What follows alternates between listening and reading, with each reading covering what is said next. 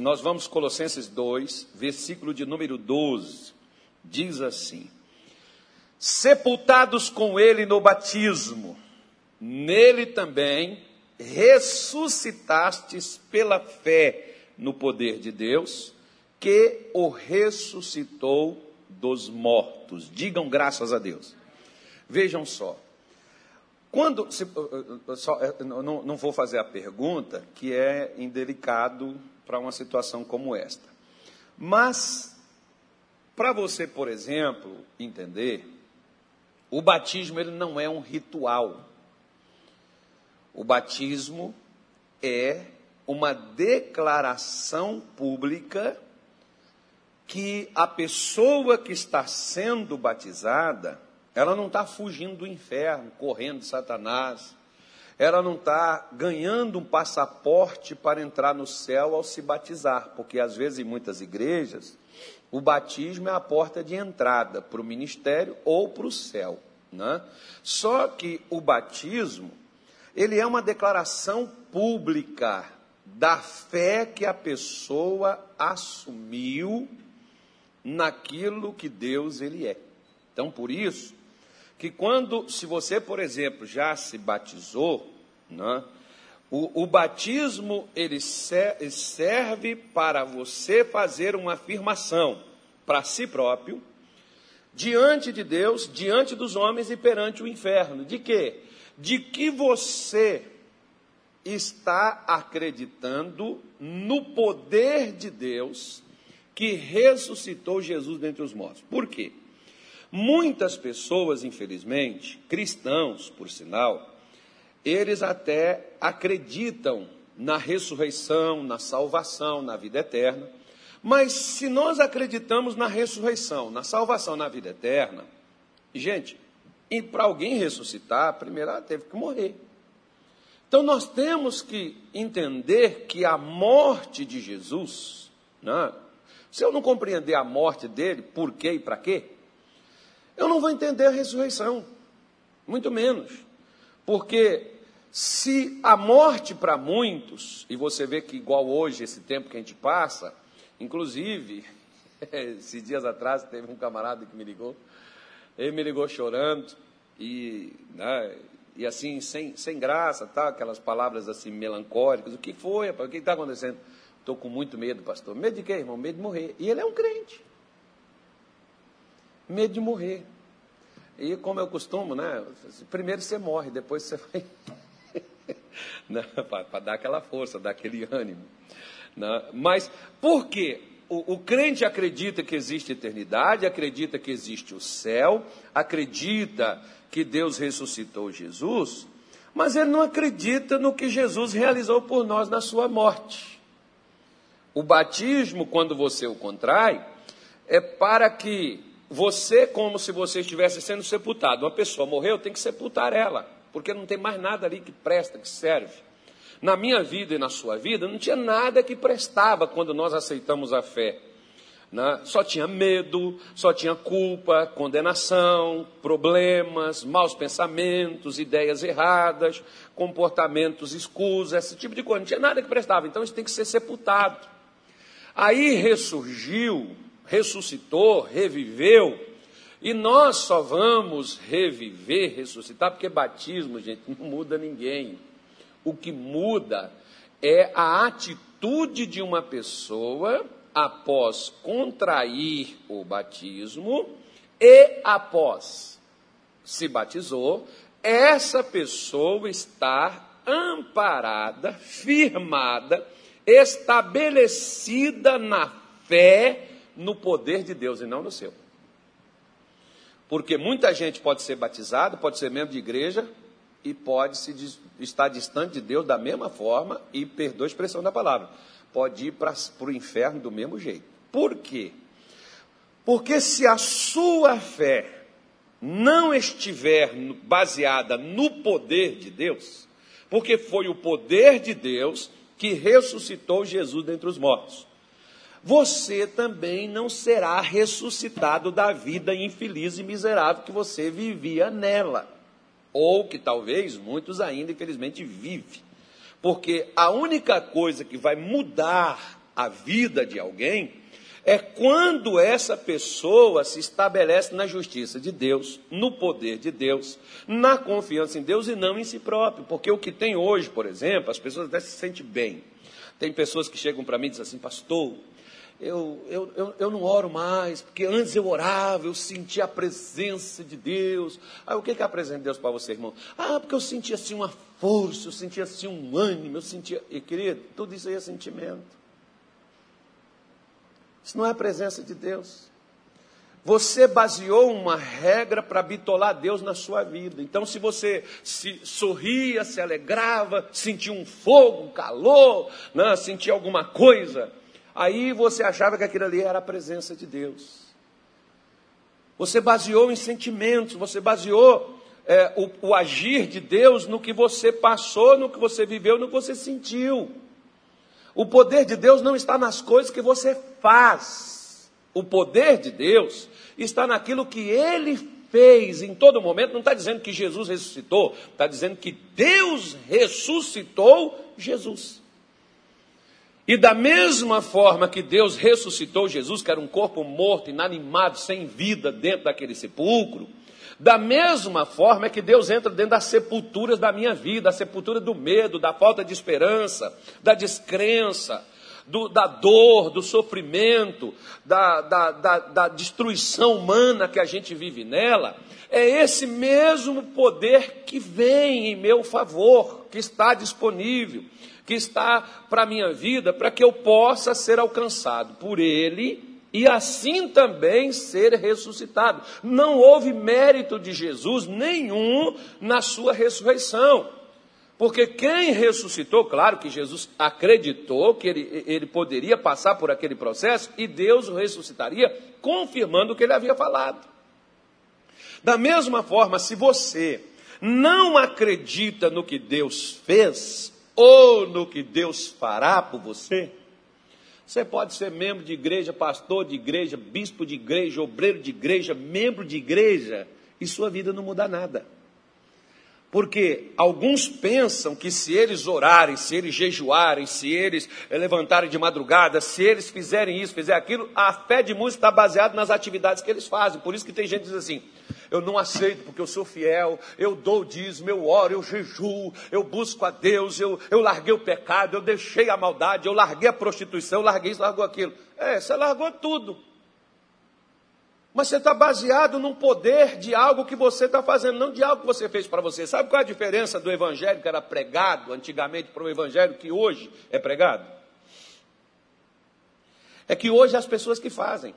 O evangelho de antigamente as pessoas se agarravam não ao que elas faziam, mas o que Deus fez. Lembra daqueles dois homens que Jesus contou sobre eles orando no templo? Um é, chegou lá e levantou as mãos para o céu e disse: Pai, graças eu te dou, né, eu te louvo, porque eu não sou como os demais homens, eu jejuo duas vezes por semana, dou o dízimo de tudo.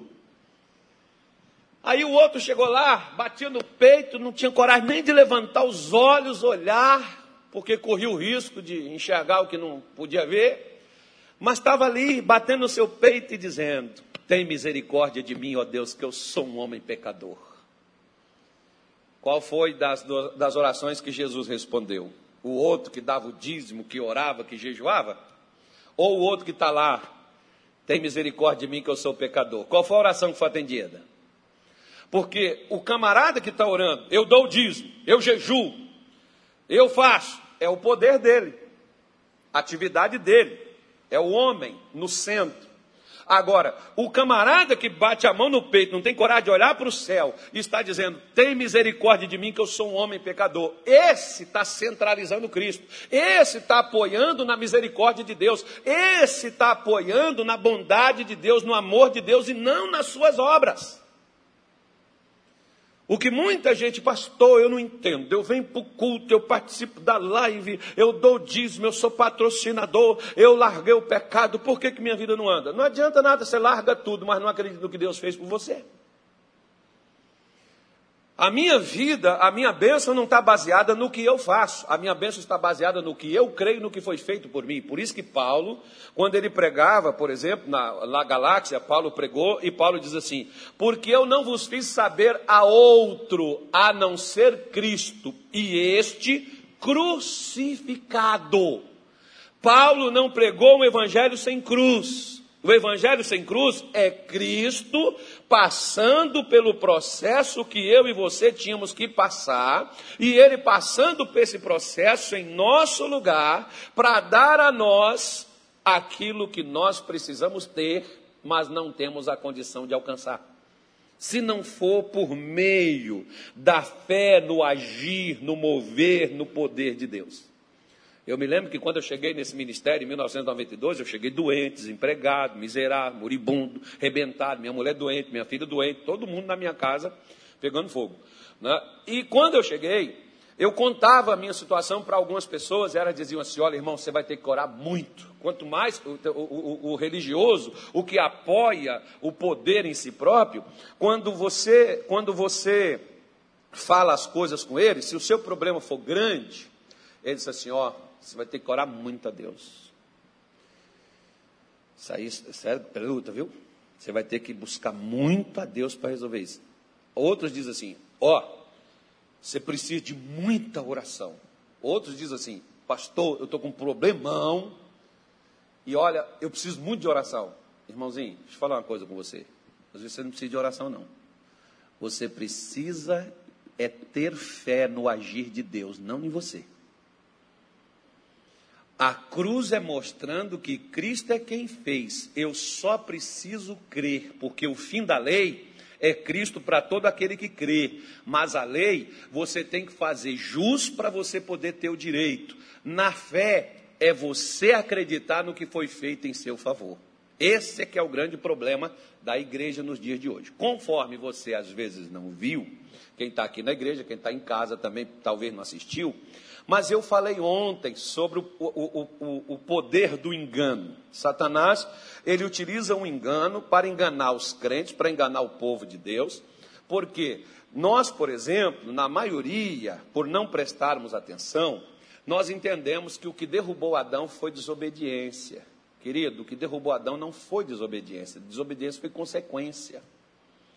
O que derrubou Adão e derrubou Eva foi a incredulidade. Eles não acreditaram no que Deus falou. Eles não creram no que Deus disse, porque Deus disse assim: certamente morrereis. A serpente virou para Eva e disse assim: de forma nenhuma, jamais vocês vão morrer. Em quem que Eva acreditou?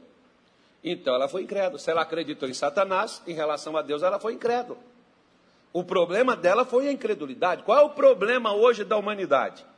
Não são as coisas que nos surrupiam, não são as coisas que nos cercam. O problema da humanidade e o problema, inclusive, dos crentes é incredulidade. Não, pastor, é o pecado, porque o pecado está destruindo a igreja. Ah, irmão, e o que, que me leva a pecar se não seja a incredulidade? Hum? Se eu acredito na santidade, eu vou me santificar. Agora, se eu não acredito na santidade, eu vou pecar. O problema é o pecado? Não, o problema é a incredulidade. Porque se não houvesse a incredulidade, não haveria o pecado. Por isso que Paulo está mostrando para a igreja de Colosso. Quando você se batizou, não foi um ritual, não foi um simbolismo. Você assumiu crer, não em você, mas naquele que morreu em seu favor, e da mesma forma que o poder de Deus ressuscitou Cristo entre os mortos, o poder de Deus vai mudar a sua vida. Não é você que muda a sua vida, o poder de Deus, a sua fé no poder de Deus é que vai mudar. Tem crente tentando mudar, ser uma pessoa boazinha. Você já viu crente bom? O ditado lá fora diz assim: bandido bom é bandido morto, né? Isso aqui é uma, uma maldade, porque um bandido morto é uma, uma alma perdida. É o que o, os ímpios falam. O crente jamais deve concordar com uma tese dessa. Mas, você já viu crente bonzinho? Quando é que crente é bonzinho, irmão? Vamos ver se você, você se lembra. Quando é que o crente é bonzinho, Amarildo? Quando ele está com problema.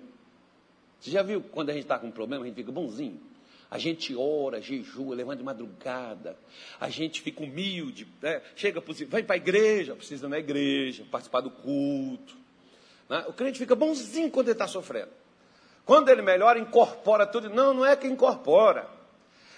É que, é que aquela pessoa, ela não, ela não tem o estilo de vida de fé adotada no seu procedimento por ser uma nova criatura. Nós, como crentes, precisamos entender que a nossa vida só muda através da nossa fé no poder de Deus. Não é a nossa fé em nós mesmos. Não é a nossa fé nos nossos atos, mas é a nossa fé no poder de Deus. Aí Paulo diz assim no versículo 13: E quando vós estáveis mortos nos pecados e na incircuncisão da vossa carne, vos vivificou juntamente com ele, perdoando-vos todas as ofensas. Ofensa é o mesmo que pecado. O que que Jesus já fez? Irmão, Jesus não vai fazer. Jesus já fez. Quando ele morreu por nós, lá na cruz, e quando é que isso vai passar a valer para mim, pastor? Não é quando você vem para a igreja e se batiza. Não é quando você passa a frequentar os cultos. Não é quando você se torna intitulado cristão, entre aspas, mas é quando você crê no poder de Deus. No momento que você crê no poder de Deus, é o momento em que o poder de Deus passa a agir em seu favor. Quer ver só? Quando você vai lá na sua Bíblia, em Atos capítulo. Quanto, meu Deus? Não sei nem onde é que está escrito isso. Onde é que está aqui? Calma aí. Atos 20 e alguma. Eu vou pegar aqui, calma aí. Eu, eu, não, eu não tinha programado isso aqui, não estava dentro do meu, na, do meu cronograma isto aqui hoje, né, falar sobre isso aqui, mas eu vou pegar aqui agora. Atos 26, se não me falha a minha memória, acabei de lembrar aqui que diz assim, ó. Olha só é, o que que Paulo falou aqui, quer ver? Atos 26, versículo 18 para lhes abrir os olhos e das trevas os converteres à luz e do poder de Satanás a Deus, a fim de que recebam remissão dos pecados e sorte entre os santificados pela fé em mim. Então preste atenção. Você vê que Paulo está falando a mesma coisa praticamente que ele disse. A missão dele, Paulo, era qual? A missão de cada cristão, não vou falar nem só de pregador, não, de cada cristão é o que? É abrir os olhos da pessoa que não enxerga, é tirar essa pessoa das trevas, trazer ela para a luz, tirar ela do poder de Satanás. Porque qual é o poder de Satanás? Satanás tem poder, irmão? Tem ou não tem? Sim ou não? Qual é o poder dele? Aí o crente diz assim: roubar, matar e destruir. Não, querido. Roubar, matar e destruir é consequência. Sabe qual é o poder de Satanás? A incredulidade. O Deus deste mundo, segundo aos Coríntios 4, 4. O Deus deste mundo cegou o entendimento dos incrédulos, para que não lhes resplandeça a luz do Evangelho de Cristo, que é a glória e imagem de Deus. Então, qual é o poder de Satanás? O poder dele não é o câncer, o poder dele não é a Hades, não é a doença, não é o pecado. O poder de Satanás é a incredulidade. Por que, que Satanás trabalha e os déspotas, e os loucos e malucos e lunáticos, e os contrários à fé, à família, os contrários à vida com respeito, né? enfim, com dignidade, por que, que eles combatem tanto esse livro? Para colocar em descrédito, para que as pessoas não acreditem em Deus. Não é só para desqualificar o livro. É desqualificar Deus. É não acreditar no que Deus diz. É não levar a sério, a cabo o que Deus fala. O poder de Satanás não está no pecado, o poder de Satanás está na incredulidade.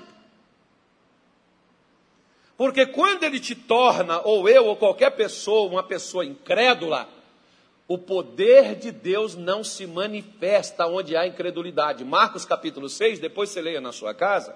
Jesus entrou no lugar onde ele praticamente foi criado, por isso que ele é chamado Nazareno. Ele entra na cidade de Nazaré e Jesus estava no poder do Espírito para curar, o São estava nele, a Bíblia diz isso. Você pode pegar Lucas 4 e você vai ver Lucas falando a mesma coisa. O poder de Deus estava nele para curar e para expulsar os demônios, mas Jesus entra em Nazaré e ele não pôde fazer ali milagres, exceto curar algumas pessoas impondo as mãos sobre elas. Jesus estava pronto para curar, mas Jesus estava admirado com uma coisa que havia em Nazaré. O que, que era? A incredulidade deles. Por que, que ele não pode curar? O poder estava com ele para curar, o poder está com Jesus hoje para curar, o poder está com Jesus hoje para guardar, o poder está com Jesus hoje para proteger. Mas o diabo coloca tanto pavor, tanto medo, tanto descrédito. Nós não acreditamos e ficamos debaixo do poder de Satanás apavorados, porque quando Adão pecou lá no Éden, o que que Adão fez? Quando Deus desceu, chamou, o que que Adão fez? E por quê? Por que que ele escondeu? Ele disse assim: Ouvi a sua voz e tive medo. Por que, que Adão teve medo de Deus? Porque Adão não acreditava mais nele. Você vê essas profetadas, essas profecias e essas cachorradas, esses cães que ladram nas madrugadas, que vai para a internet e põe um monte de coisa, vai acabar isso, cavalo não sei das quantas, mas não sei o quê. Esse negócio todo aí, para apavorar, colocar medo, pânico nas pessoas, querido, de Deus isso não é. De Deus isso não vem. Por quê? Porque Deus não produz medo, o medo é produzido pela queda do homem ao não confiar em Deus. Você pega na sua Bíblia, não sei se é, mas está lá 365 vezes, com exceção do ano bissexto, que tem 366, tem um dia a mais. Mas você tem na sua Bíblia 365 vezes dizendo: não temas. Quando Jairo vai até o Senhor Jesus por causa da sua filhinha que estava doente, que estava à beira da morte, ele chega lá e aí vem o pessoal e diz: Não, não incomoda ele, mas não, sua filha já partiu, já foi. O que que Jesus falou com Jairo?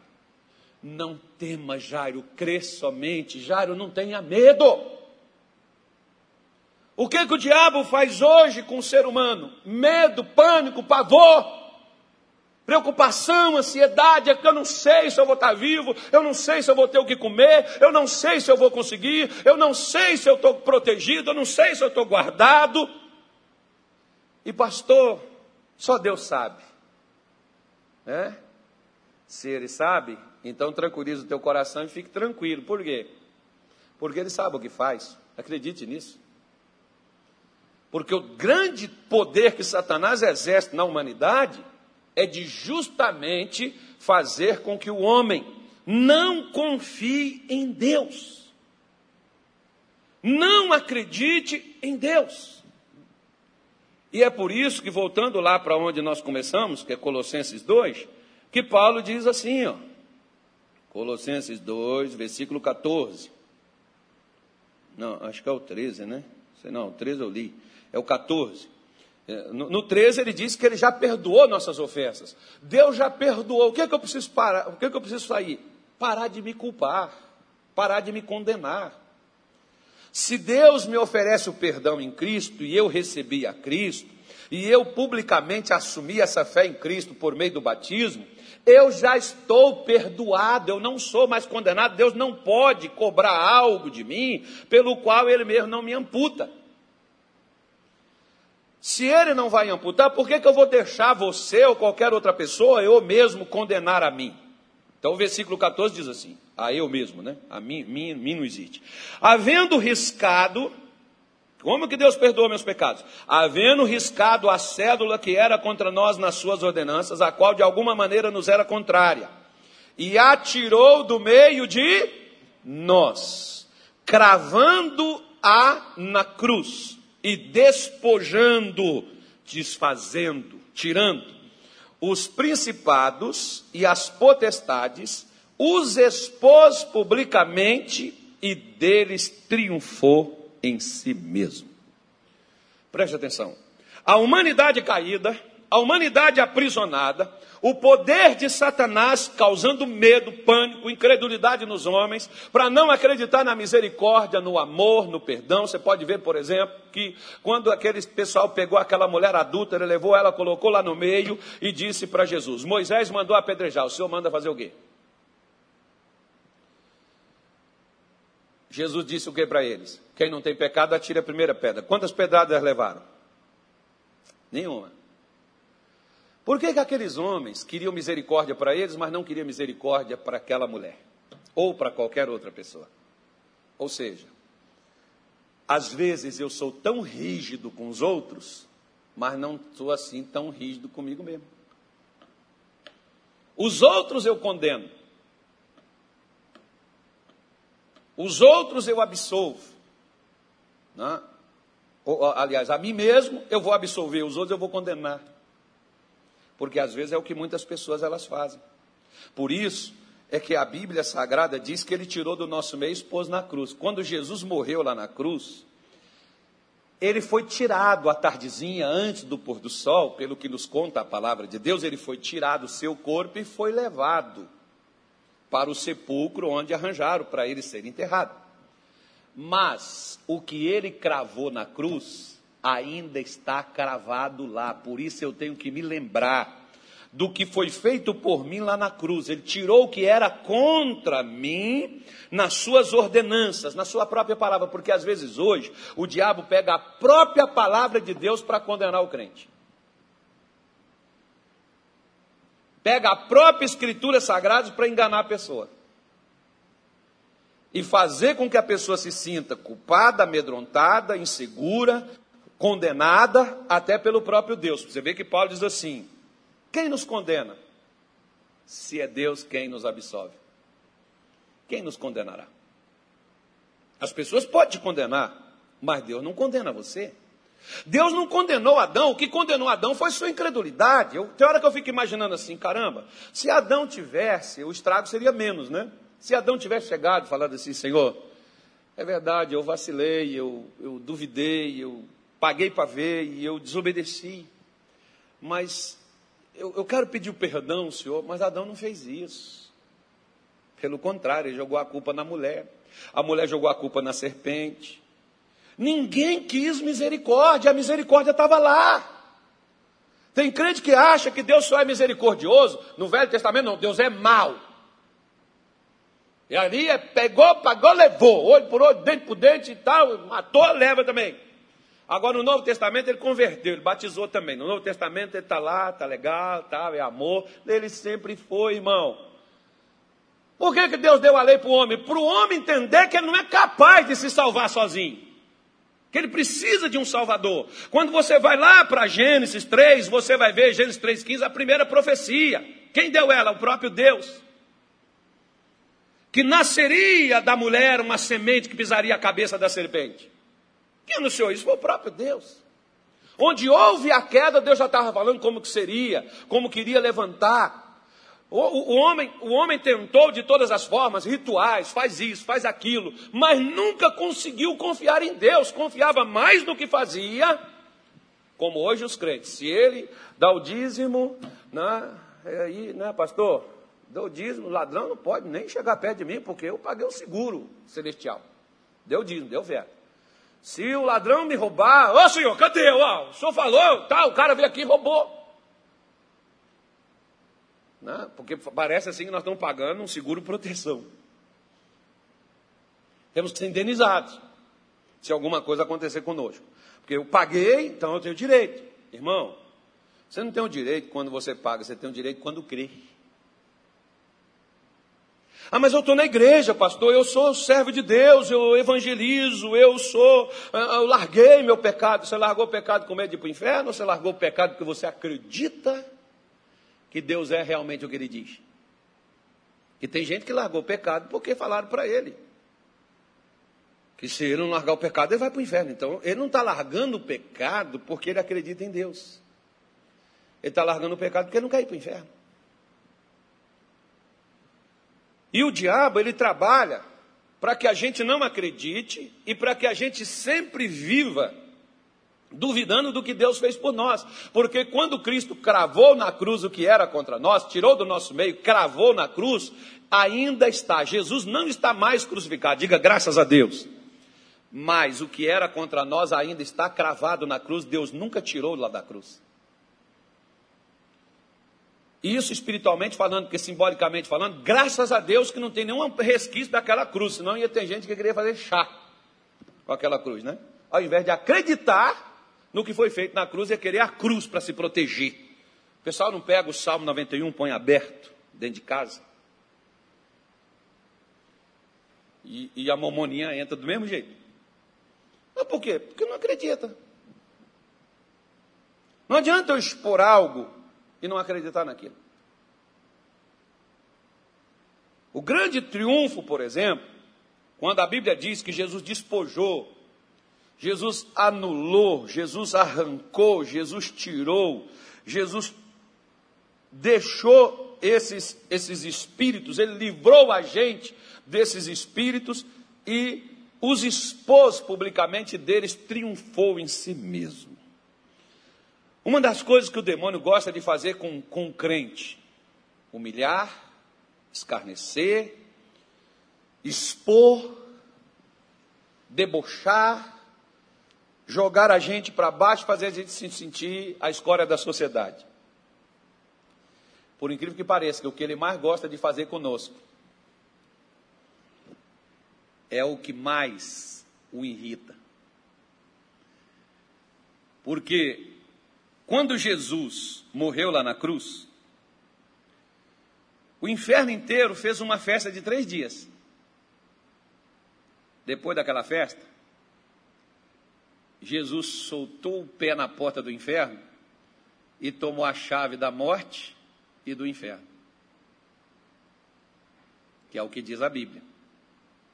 Trocou a chave de mão. Não está mais na mão dele o triunfo de Jesus sobre Satanás e ele o expôs publicamente. Você quer ver os demônios saírem de perto de você e abandonar a sua vida? Você quer ver isso acontecer? Se você quiser, quando você for atacado pelo diabo, ao invés de você chorar, lamentar, brigar com Deus, xingar. Cadê o Senhor? Onde é que o Senhor está? Por que eu sou seu servo? Está acontecendo comigo? Não, querido. Põe um sorrisão assim no seu rosto. Vê, visualiza assim e diga assim: Vem cá, Satanás, deixa eu falar uma coisa para você. Você está jogando fogo, ferro, espinho, você está trazendo tudo aqui. Mas olha, Olha o que, é que eu já vou fazer. Dar aquele sorriso assim de vitorioso, de vencedor, porque quando você pegava alguém que você venceu, né, você vê que até hoje tem aí essas lutas que esse pessoal faz, o camarada que ganha, ele pula em cima do negócio, pega a taça, comemora, e a torcida toda daquele time, o que, que ela faz? Ei, vibra, grita, pula, ninguém fica lá, ai que pena, nós ganhamos, não era para ganhar. Não, irmão, você quer ver Satanás enlouquecer com você? É você mostrar para Satanás a cruz, mas você não mostra para Satanás a cruz pegando uma cruz e mostrando para ele com o dente de alho. Você mostra para Satanás a cruz quando você o expõe publicamente, quando você fala da sua fé, da sua crença e quando você debocha de Satanás como um ser eternamente derrotado, porque a derrota de Satanás foi sacramentada na cruz, com a morte de Cristo, não por ele, mas por nós. E se você crê que Jesus morreu por você, então agora é só você expor Satanás à vergonha. Ao invés de chorar, ao invés de lamentar, ao invés de gritar, ao invés de postar, estou triste. Não. Exponha a Satanás a vergonha. debocha do diabo. Sorria, se você crê em Deus. Sorria ao invés de chorar. Quando você tiver motivo para chorar, não chore. Sorria. Você venceu. Você é um vencedor. Não, pastor, porque está tão complicado, eu não sei o que fazer. Verdade. Você não acredita no que foi feito, por isso você tem que fazer tanta coisa, porque o que foi feito não é suficiente. E o que foi feito foi suficiente para o triunfo de Jesus, como é suficiente para o triunfo de todo crente, de todo aquele que crê. Você não vai vencer, você é mais que um vencedor. Você não vai ser, se você olha para a cruz, hoje de manhã eu falei aqui com o pessoal, um dia eu estava fazendo a libertação de uma moça, eu já estava até cansado, exausto, porque tudo que eu sabia eu já tinha tentado e o demônio não saiu. Aí eu dei uma paradinha, aí me veio no coração. Ele quer saber de uma coisa? Eu lembrei desse versículo aqui. Quer saber de uma coisa? Falei, demônio, você vai voltar aí há dois mil anos atrás, e você vai olhar lá no Calvário, naquela sexta-feira, naquele dia, que Jesus foi pendurado naquela cruz, ele tirou tudo que era contra essa moça que você está possuindo. Ele tirou tudo que era contra ela. E ele cravou naquela cruz. E você vai olhar agora cada pecado que Jesus tirou dela cada doença que Jesus tirou dela, para você não torturar ela nem no corpo e nem na alma. Aquele demônio que antes estava ali debochando, rindo, fazendo graça, gracejo, aquele demônio começou a entrar em pânico. Aquele demônio começou a gritar: "Não, não, falei, vai olhar, não tira os olhos não, você vai olhar lá no Calvário. Você estava lá, você viu? Você estava lá ajudando. Agora você vai lá assistir a vitória dela lá na cruz. E aquele demônio implorou para que eu mandasse ele embora. Como ele me zoou tanto, me azucriou tanta ideia, que eu fui à forra, porque ele gosta de debochar da gente. Mas quando a gente debocha dele, ele não gosta, irmão. Que ele se exploda, não você. Você tem que expor a sua vitória, você tem que falar da sua conquista, você tem que falar da sua bênção, você tem que falar do que Jesus é, do que Jesus fez, do que Jesus representa para você. Não esconda Cristo. Quando eu não acreditava em Jesus, eu nem levava minha Bíblia comigo para a igreja, porque eu tinha vergonha de ser crente. Na verdade, eu não era. Eu frequentava a igreja. Mas hoje não na frente de governo, na frente de gente importante, na frente de qualquer pessoa, na frente de bruxo, na frente de seja o que for. Está aqui, ó. Por quê? Porque eu creio. Eu acredito, eu vou expor o que eu acredito. Como aquela pessoa que acredita, ela expõe o que ela acredita. Exponha. Se você acredita no triunfo de Jesus, o triunfo de Jesus é o seu triunfo. Então exponha o seu triunfo, não as suas derrotas. Exponha as suas vitórias. Fale das suas conquistas. Fale das suas bênçãos. Não, mas, mas não chegou ainda. Ah, mas você não crê que você foi tirado o que era contra você e que você já triunfou sobre aquilo? Que a vitória de Jesus foi colocada na sua conta?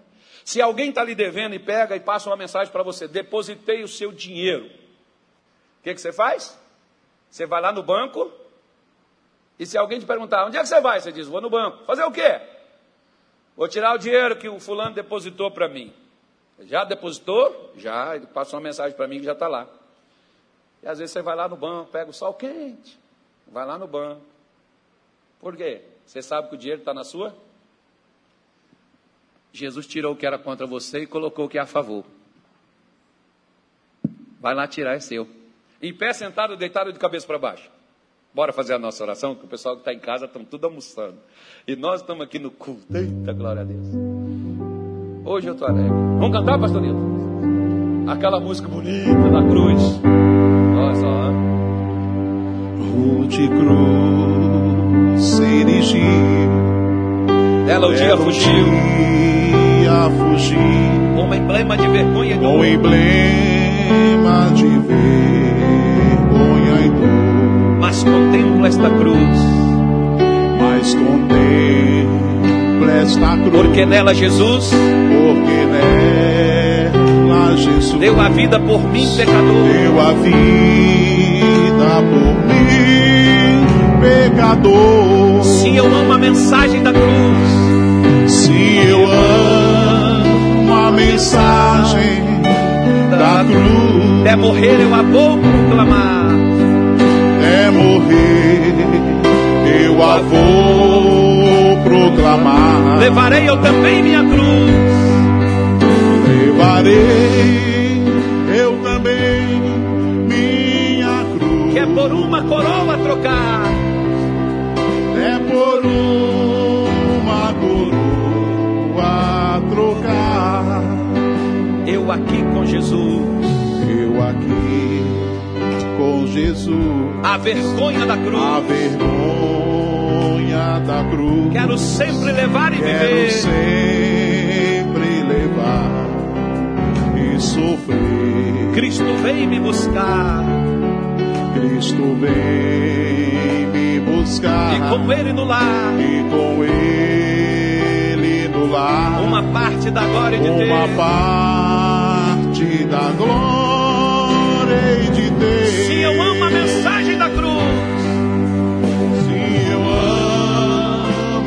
mensagem da cruz, Até morrer eu a vou proclamar. até morrer, eu a vou proclamar. Levarei eu também minha cruz. Levarei eu também minha cruz. Que é por uma coroa.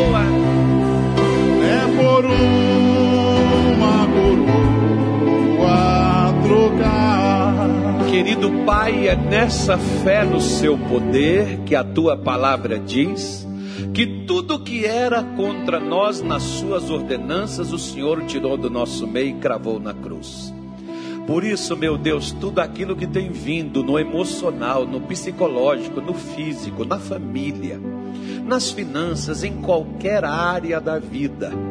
Oh Senhor, muitas pessoas às vezes até ouviu falar que era o Senhor, meu Deus, quem assim estava trabalhando e agindo para destruir.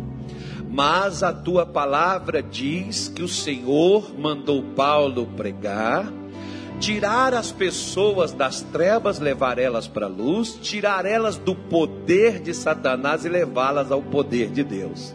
Porque o poder de Satanás é a incredulidade onde ele obscurece, dificulta o entendimento, para que o evangelho não resplandeça, não exista, não exerça o poder sobre a vida do homem. E é por isso, meu Deus, que muitas pessoas ainda estão sofrendo. Muitas pessoas ainda estão vivendo fracassadas, derrotadas vencidas, destruídas no emocional, no espiritual, no físico, no casamento, na família, em todas as áreas da vida. Senhor, mas nós oramos nesta tarde de hoje, porque nós rejeitamos toda a incredulidade, e o Senhor diz que aquele que crê em mim, em meu nome expulsarão os demônios, colocarão as mãos sobre os enfermos e os curarão. Se você tem alguma doença, coloque a sua mão em cima desta doença e repreenda ela e manda ela embora. Você é um crente. Se você crê que Jesus tirou o que era contra você, na própria palavra dele o que era contrário a você, e você acredita no poder de Deus, ele diz: aquele que crê, esse sinal vai seguir. No meu nome expulso os demônios. Você que é vítima de inveja, olho grande, magia, você que vê vultos, ouve vozes, você que tem perturbações emocionais, psicológicas, espirituais, você que tem insônia, você que tem pesadelos, chama esse demônio agora e manda ele sumir da tua vida, mulher. Manda ele sumir da tua vida, meu irmão. Chama essa doença pelo nome, essa hérnia de disco, esse bico papagaio, essa enxaqueca. Manda esses sintomas dessa praga que você está sentindo, esse medo, esse pânico que você está acuado diante dele, você está fugindo.